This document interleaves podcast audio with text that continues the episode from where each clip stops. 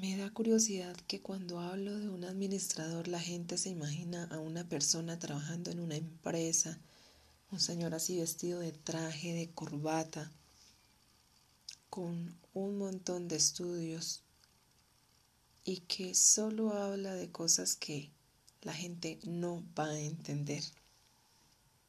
Pero en realidad no es así.